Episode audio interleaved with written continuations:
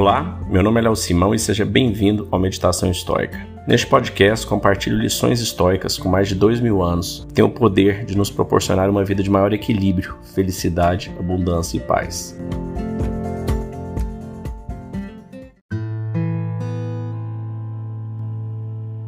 Evite evocar seus próprios méritos. Epiteto. Não compareça de modo casual, leviano ou fácil às palestras públicas.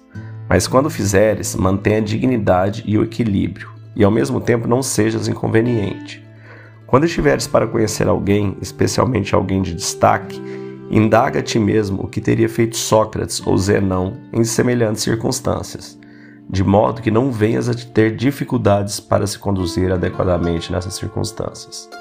Em qualquer situação que tenha frustrado suas expectativas, nunca digas em teu íntimo: não valeu a pena pois isto é próprio de gente vulgar e que se aborrece com coisas externas. Nos diálogos das reuniões sociais, esquiva-te de evocar muito ou em excesso teus próprios feitos ou perigos. Com efeito, embora seja para ti agradável recordar perigos que experimentaste, não é agradável aos outros ouvir as tuas vicissitudes. Evita também desatar a rir, pois esta atitude descamba facilmente para a vulgaridade e ao mesmo tempo é suficiente para reduzir o respeito que os vizinhos dirigem a ti. Ademais, é perigoso se deixar levar pela linguagem obscena.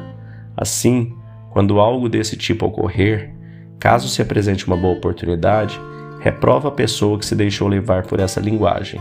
Se todavia não houver tal oportunidade, a fim de deixar claro que essa linguagem não te agradou, recorre ao silêncio, somado ao rubor e a um ar tristonho. Uma parte muito interessante que eu acho aqui desse manual de epiteto é ele falando de para você evitar de ficar contando vantagem, né, contando seus feitos, o que que você fez e tudo mais. As pessoas muitas vezes gastam longo tempo falando de si próprio, das suas vantagens, como se as outras pessoas estivessem extremamente interessadas nisso. E elas geralmente não estão. Elas geralmente estão interessadas nos seus próprios feitos, né? nos próprios feitos delas mesmas. Recentemente eu reli o. Uma vez ele passa, né, para a gente manter sempre sobriedade, né, não se perder em excesso, gritando, falando alto, perdendo a dignidade, bebendo demais, falando besteira. Isso já passou da fase, né? Provavelmente você está escutando esse episódio, está buscando evoluir, crescer, uma vez que você resolve entrar para essa filosofia, resolve melhorar, não é uma coisa de de vez em quando, né? Às vezes eu vou tentar, às vezes não. Obviamente a gente derrapa e sai, mas inconscientemente, quando a gente percebe, né, a gente tenta voltar para o eixo, tenta viver de acordo com, com essa filosofia que a gente acredita.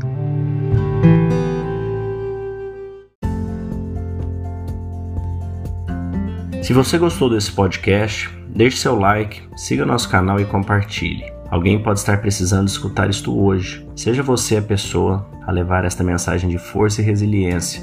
Pode mudar o dia e o destino de alguém. Estoicismo é uma fórmula que nos ajuda a superar os desafios e dificuldades da vida.